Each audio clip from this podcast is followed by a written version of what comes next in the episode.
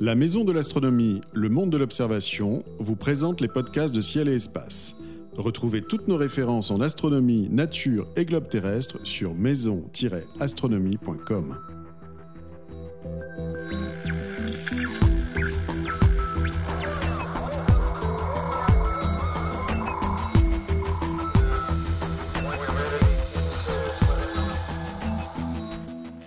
Bonjour et bienvenue sur les podcasts de Ciel et Espace. Titan, la grosse lune de Saturne, n'en finit pas de nous surprendre. Monde glacé au paysage orangé dévoilé par l'atterrisseur européen Huygens en 2005, il s'agit aussi du seul corps extraterrestre où aient été découvertes des surfaces liquides. Les mers et les lacs de Titan, amarré, Kraken ou Punga ne sont pas composés d'eau mais d'hydrocarbures. Plus étrange encore, une étude récente publiée en avril dans la revue Nature Astronomy révèle qu'elle serait localement effervescente. Comment les scientifiques s'en sont-ils rendus compte? Quelles conséquences cette découverte peut-elle avoir sur l'exploration du Titan? Que nous reste-t-il à découvrir sur ce monde exotique et fascinant? Voici quelques-unes des questions que nous aurons le plaisir d'aborder dans cette émission en compagnie de Daniel Cordier, chargé de recherche CNRS au groupe de spectrométrie moléculaire et atmosphérique de l'Université de Reims Champagne-Ardenne. Daniel Cordier, bonjour. Bonjour. Euh, vous êtes l'auteur principal de l'étude parue en avril dans la revue Nature Astronomy qui révèle donc l'existence de, bulles dans l'océan de, Titan. Euh, avant de détailler le mécanisme de leur formation euh, plus précisément, comment cette étrange idée finalement de mer effervescente en quelque sorte vous est-elle venue à l'esprit? Parce que c'est invisible j'imagine depuis l'orbite. Alors, c'est dans le domaine de dans l'optique, c'est parfaitement invisible puisqu'on ne voit pas la surface de Titan. Et donc, il se trouve que la, sonde Cassini est dotée d'un radar. Et lors des, survols, qu'on appelle les flyballs dans le jargon, et on dirige le radar vers la surface du satellite. Et comme ça, on peut imaginer des, bandes de, surface de, Titan. Alors, ça peut être aussi bien des montagnes, des dunes, mais aussi les, fameux, les fameuses d'hydrocarbures qui se trouvent dans des régions polaires. Et donc, euh, eh bien, avec ces, observations radar, nous indiquent plusieurs choses euh, assez étranges. Euh, sur l'état de surface de ces, de ces mers. la première, c'est qu'elles sont incroyablement lisses. Elles paraissent réfléchir les ondes radar comme un miroir. Mm-hmm. Et la deuxième chose, c'est que ça, c'est une règle, mais qui n'est pas complètement absolue, parce que on a euh, donc en 2013 et 2014 observé des régions de, ces, de euh, une des plus grandes, euh, des plus grandes mers d'hydrocarbures de, de, Titan. On a observé des, régions brillantes au radar, c'est-à-dire qui réfléchissaient vers la sonde très fortement l'onde radar. Donc ça, alors ça, ça c'est apparu, ça n'était pas brillant, c'est apparu brillant et ça a disparu. Donc des zones un peu transitoires, c'est ça, à la surface de ces, de Exactement. Donc ça, le, terme transient est repris dans les, dans les articles, dans les, les, titres des, des, articles scientifiques. Ça, c'est des observations radar qui ont, été, qui ont été publiées en 2014 et 2016 par Hofgardner euh, et al., donc l'équipe euh, du radar qui s'occupe du radar de, de Cassini. Donc, euh, bah, évidemment, il y a plusieurs hypothèses qui ont, qui ont été avancées.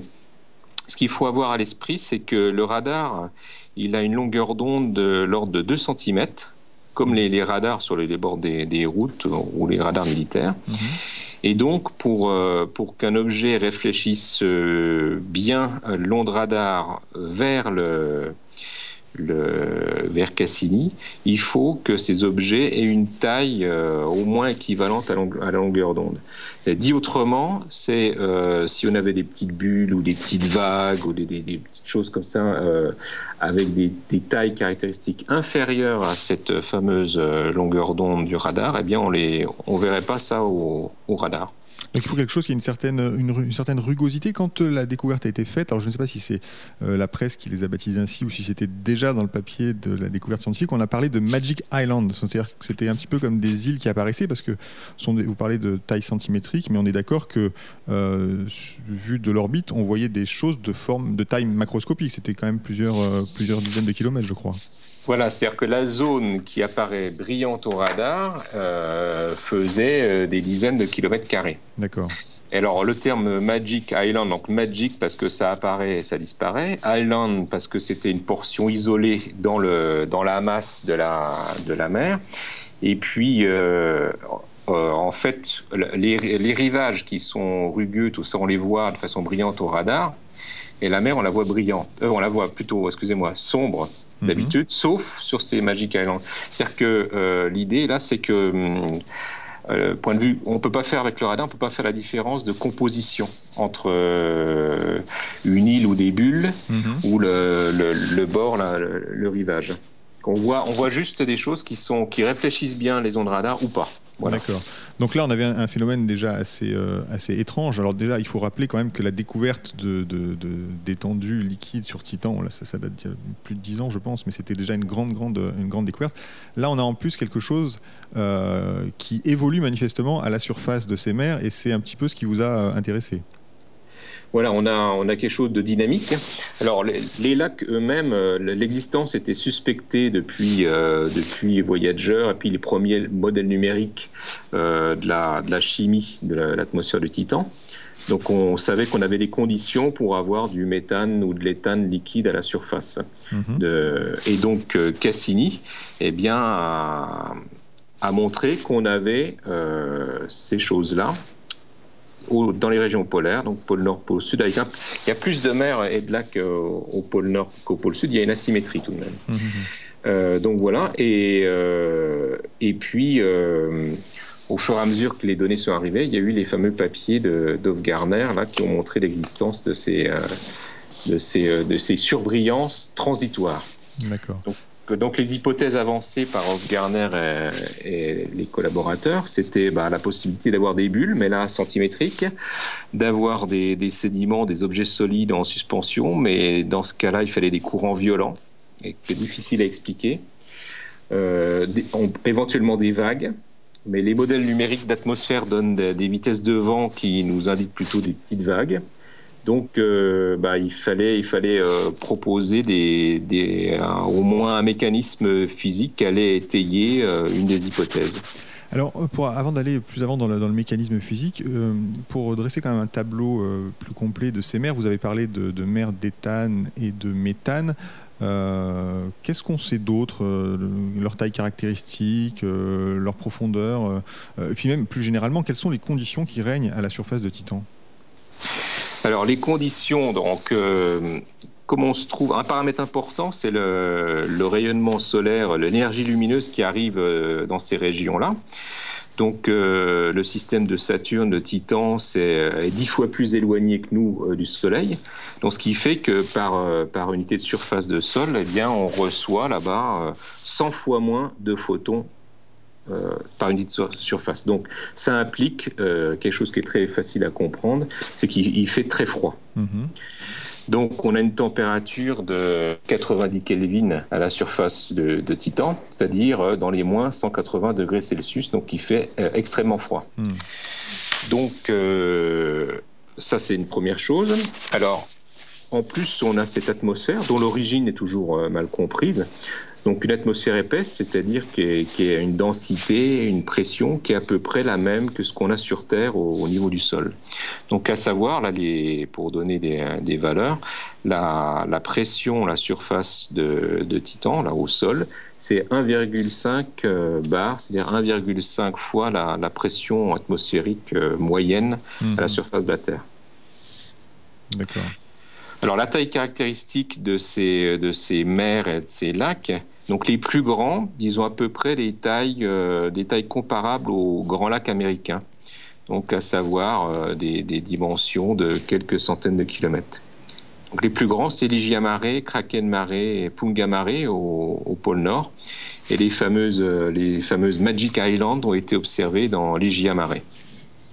Très bien.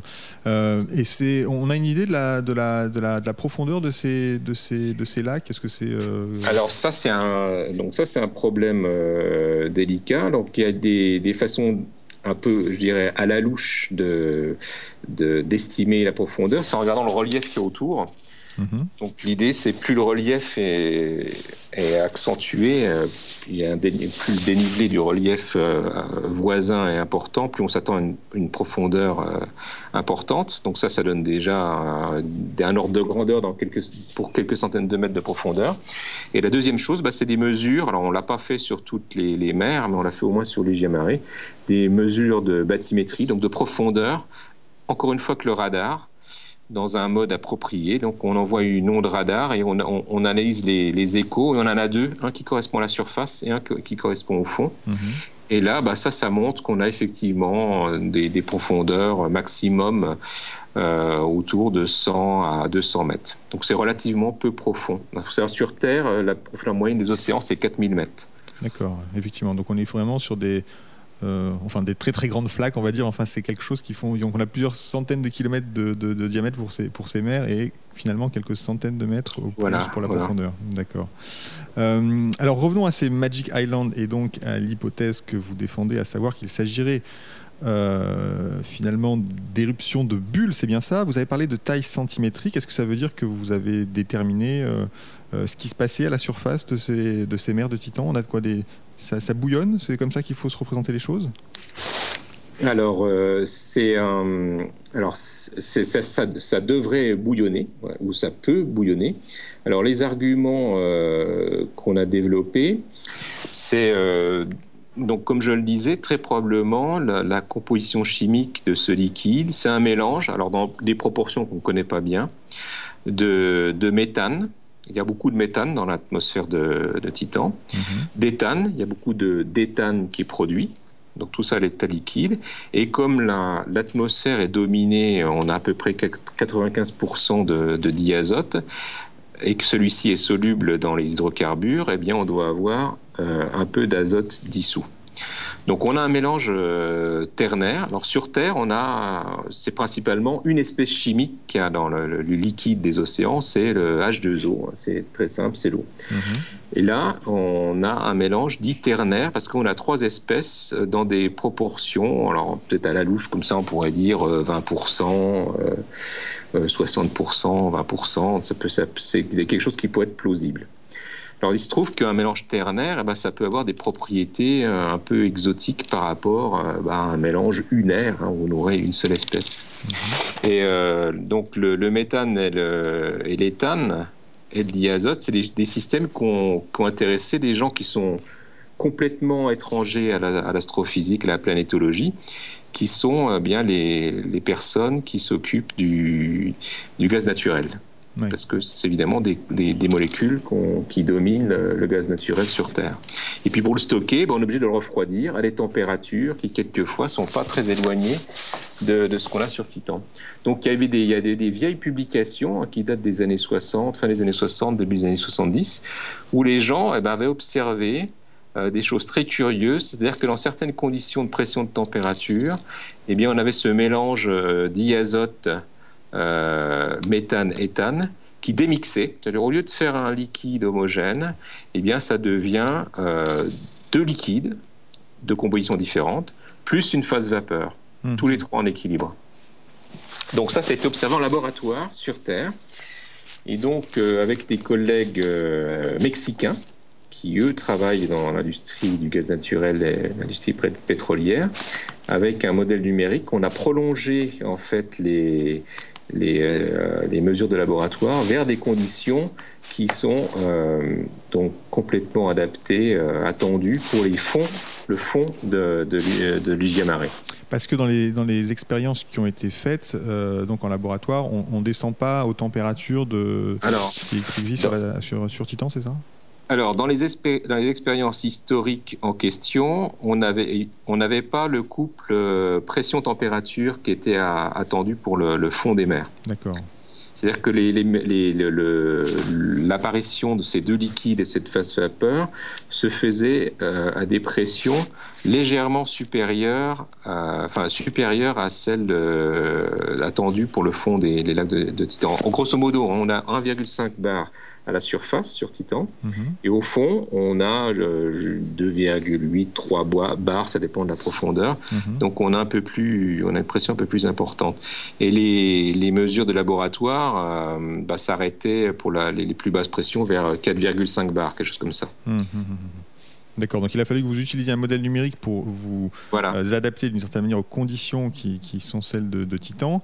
Et, là, qu'est-ce qui se passe? C'est-à-dire que, l'océan euh, de Titan, tel que vous l'imaginez, d'abord, c'est justement quoi une mixture. Alors, vous nous expliqué ternaire, mais où tout cela est mélangé euh, et ça se, ça se démélange d'une certaine manière. Comment ça se passe? C'est exactement ça. C'est dans des conditions, euh, on va dire, pas trop exotiques, normales. On a un liquide tout bête, avec où il y a trois types de molécules dedans. C'est un mélange. Mhm et euh, comme euh, le mélange euh, eau-alcool par exemple. Mhm. Et, et dans ce cas, dans le cas de Titan, on a ce mélange, basse température, et dans certaines conditions bien précises, ce qui pourrait expliquer que les Magic Island, elles sont localisées et en plus transitoires, c'est-à-dire que c'est uniquement pendant une certaine période de temps qu'on les voit. Mhm. Donc on a cet effet de, démixage, de, séparation de phase. D'accord, donc on a finalement des conditions physiques qui de temps en temps provoquent euh, cet effet et provoquent du coup euh, cette apparition de bulles. Alors c'est des bulles de quoi d'abord euh? Alors si, si c'est le mécanisme qu'on propose qui est à l'œuvre, c'est des bulles contenant la molécule la plus volatile dans l'affaire et il se trouve que c'est le diazote. D'accord. Composition euh, quasi exclusive, quelques traces de méthane ou d'éthane, mais c'est quasi exclusivement du diazote. D'accord. Euh, ça veut dire qu'on peut. Est-ce qu'on peut imaginer ça C'est pour donner une, image. Mais enfin, on a des boissons gazeuses en, bouteille. Euh, quand on les regarde comme ça, elles sont parfaitement euh, transparentes. Et puis, si on change un, paramètre, en l'occurrence, je crois la pression. Enfin, si on ouvre la bouteille, on a des bulles qui se forment. Je ne vais pas citer de marque de boissons gazeuses, mais tout le monde aura deviné. C'est un peu ce qui se passe. On a de, l'azote qui est finalement dissous dans ce liquide dont vous nous avez parlé avec du méthane et, et de l'éthane. Et sous certaines conditions, euh, on a ces, bulles de diazote qui se forment et qui remontent à la surface. C'est ça qui se passe? Euh, c'est quelque chose de très voisin. C'est pas mhm. exactement ça, mais c'est quelque chose de très voisin. Mhm. Euh, effectivement, dans le cas du, des, de boissons gazeuses bien connues ou dans le cas du champagne, on déclenche le phénomène en ouvrant la bouteille, c'est-à-dire qu'on abaisse brutalement la pression qui était de 5-6 bars dans le, dans le col de la bouteille à 1 bar, qui est la pression atmosphérique. Et là, euh, le liquide avec le CO2 dissous n'est plus en équilibre avec l'atmosphère. Et pour rétablir l'équilibre, eh bien, le, CO2 sort. Et on a, on, a cette, cette, effervescence, cette nucléation. Alors, si on regarde bien, c'est sur les parois du verre ou de la bouteille. Mmh, mmh, mmh. Et on a le, le, gaz qui sort. Là, c'est un peu différent, c'est-à-dire qu'il y a la il y a une circulation dans ces mers, du moins c'est ce que les, le modèle numérique montre. Et c'est quand on a, du liquide, donc riche en diazote, qui arrive au fond, où la pression, là c'est le contraire, hein, où la pression est plus importante, mhm. qu'on aurait cet effet de, de séparation de phase. D'accord, donc c'est provoqué par les, par les courants marins en quelque sorte, c'est ça? Voilà, voilà. D'accord. Euh, est-ce qu'on peut, euh, je crois que dans votre article, vous parlez de, vous mettez en, en cause, euh, si j'ose dire, la, pluie, parce qu'effectivement, on a un cycle, on a un cycle de, du méthane, je crois, c'est ça, un cycle liquide du méthane sur, sur Titan, donc il pleut. Euh, est-ce que est-ce que c'est est-ce que c'est la, des chutes de pluie qui pourraient provoquer cette, cette, ce changement brutal de, conditions physiques dans les mers, ou est-ce que c'est un autre phénomène auquel vous pensez? Alors, le, effectivement, dans l'atmosphère du Titan, on a un cycle entre guillemets hydrologique où on a évaporation à certains endroits, à certains moments du du, méthane euh, qui va se recondenser en nuages et puis éventuellement il va pleuvoir euh, à un endroit ou à un autre. Et donc on peut très bien imaginer qu'il pleuve au-dessus des, des, mers euh, de Titan. Alors là, dans notre, dans notre contexte, cette pluie, elle va modifier la composition chimique enrichir en méthane, par exemple, et en diazote dissous localement le, le lac. Alors après, ce, ce, liquide à la composition euh, modifiée, eh bien, il a un certain destin dans le, dans le lac, c'est-à-dire qu'il y a une circulation de, de liquide qui va éventuellement emmener ce liquide au fond, un peu comme on a une circulation thermohaline dans les océans terrestres. Mhm. Donc on peut, on on a on se retrouve en tout cas avec une, une composition chimique qui n'est pas uniforme sur l'ensemble de la, masse liquide de, la mer d'hydrocarbures. Hum, hum, hum. Donc vraiment un paysage alors à la fois euh, totalement exotique et en même temps avec des phénomènes physiques finalement qu'on peut, peut retrouver sur Terre. D'ailleurs, est-ce que, est que sur Terre il y a quelque chose de cet ordre-là qui, qui, existe ou c'est uniquement dans nos laboratoires ce, phénomène de démixage? Alors, il y a, quelque chose qui n'est pas exactement pareil, qui n'est pas un analogue parfait, mais qui ressemble. Alors, on l'avait mis dans notre article, et le, un référé, l'éditeur a demandé de, retirer. Alors, ce qui est amusant, c'est que c'est dans l'article de, de, Malaska, été mentionné. Alors, euh, Malaska, pour, bien euh, dire, c'est qu'il y a aussi une étude américaine qui s'est intéressée à, cette question, qui, le règle différemment de vous, je crois, hein, par une autre. Une autre ah oui, c'est un, peu différent, je pourrais expliquer tout à l'heure. Alors, sur les analogues terrestres, euh, donc on a en Afrique des, des lacs qui, sont, euh, qui se trouvent dans des, cuvettes volcaniques et qui ont été alimentés euh, en CO2 par des évents euh, volcanique, donc du, du, gaz qui sortait du, des couches géologiques. Mhm. Et au lieu d'aller de faire des bulles et de, se retrouver à la surface, ce CO2, bah, il s'est dissous euh, dans les couches euh, du fond des lacs terrestres là, mhm. euh, et s'est accumulé. Donc ça a saturé le fond du lac pendant des années, voire même sursaturé. Donc c'est les lacs Monoun et Nios, c'est au Cameroun. Et on s'est retrouvé avec une situation totalement instable. Et dans la, fin, euh, deuxième moitié des années 80, eh bien, il y a eu des événements catastrophiques, à savoir que euh, donc un tremblement de terre ou un glissement de terrain a perturbé euh, la masse de liquide bah, de, chacun des lacs. Et eh bien, le, CO2 a été libéré d'un seul coup, de façon catastrophique. Et comme on se retrouvait, dans, on avait des vallées, eh bien, l'atmosphère a été saturée en CO2, l'atmosphère au-dessus du lac et au, voisinage, saturée au CO2, et on a eu des centaines de morts par euh, asphyxie euh, due au CO2. D'accord, d'accord. Donc ce, CO2 dissous s'est retrouvé tout de suite, enfin euh, très rapidement. voilà, le, lac littéralement a explosé. D'accord, d'accord. Donc c'est une libération massive du, du, CO2 qui avait été accumulé. Donc c'est un, un, peu différent quelque chose de beaucoup plus violent, mais qui, euh, qui ressemble par l'aspect euh, gaz dissous. D'accord.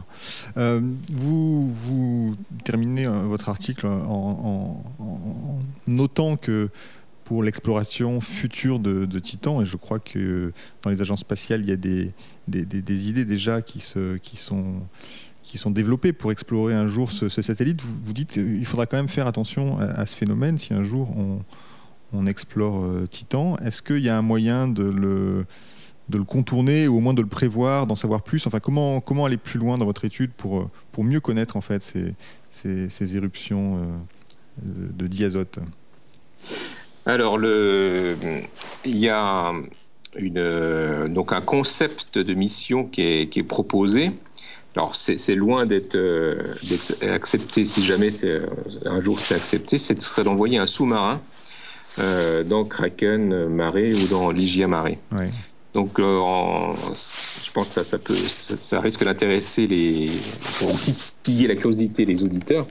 ce sera un sous-marin nucléaire, donc euh, avec une, source d'électricité. C'est des, bah, des radioisotopes qui chauffent une partie du, système et on récupère l'électricité par, par effet Seebeck ou, ou Pelletier, là, je ne me souviens plus.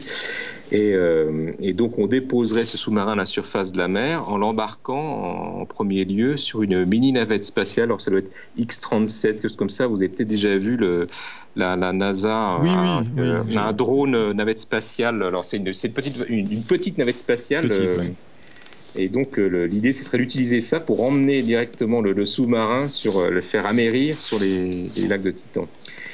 Et donc, alors, bien sûr, euh, si on commence à naviguer dans les profondeurs de ces lacs, déjà il y a avec cette histoire de dégazage, il y a deux choses problématiques. C'est un, on a une source de chaleur dans le, sous-marin. Et donc, si le sous-marin se met à, vaporiser une partie du liquide autour de lui, eh bien, ça, la possibilité de le contrôler, contrôler tout simplement sa trajectoire, ça pourrait être, devenir délicat. Mhm. sans compter le fait que ça perturbe les instruments euh, qui sont à bord. Mhm. Et puis, euh, si, euh, comme dans le cas de Monoun ou Nios, les lacs africains, si on venait perturber une région en profondeur qui est sursaturée en diazote, eh bien, on pourrait avoir un événement plus ou moins violent qui pourrait endommager ou même donc euh, mettre un point final aux opérations du sous-marin. Hum, hum, hum. Donc un environnement euh, dangereux euh, dans lequel il faudra explorer avec, euh, avec précaution. Écoutez, je vous remercie beaucoup pour toutes ces précisions sur votre travail et merci pour votre participation à cette émission à distance. Je m'excuse auprès des auditeurs, on n'était pas dans le même studio exceptionnellement, donc le son n'est peut-être pas parfait, mais en tout cas c'était très intéressant. Merci beaucoup. Merci. Cette émission a été réalisée comme chaque semaine par Nicolas Franco, présentée par David Fossé. Merci beaucoup Daniel Cordier. À bientôt à de Ciel Espace Radio.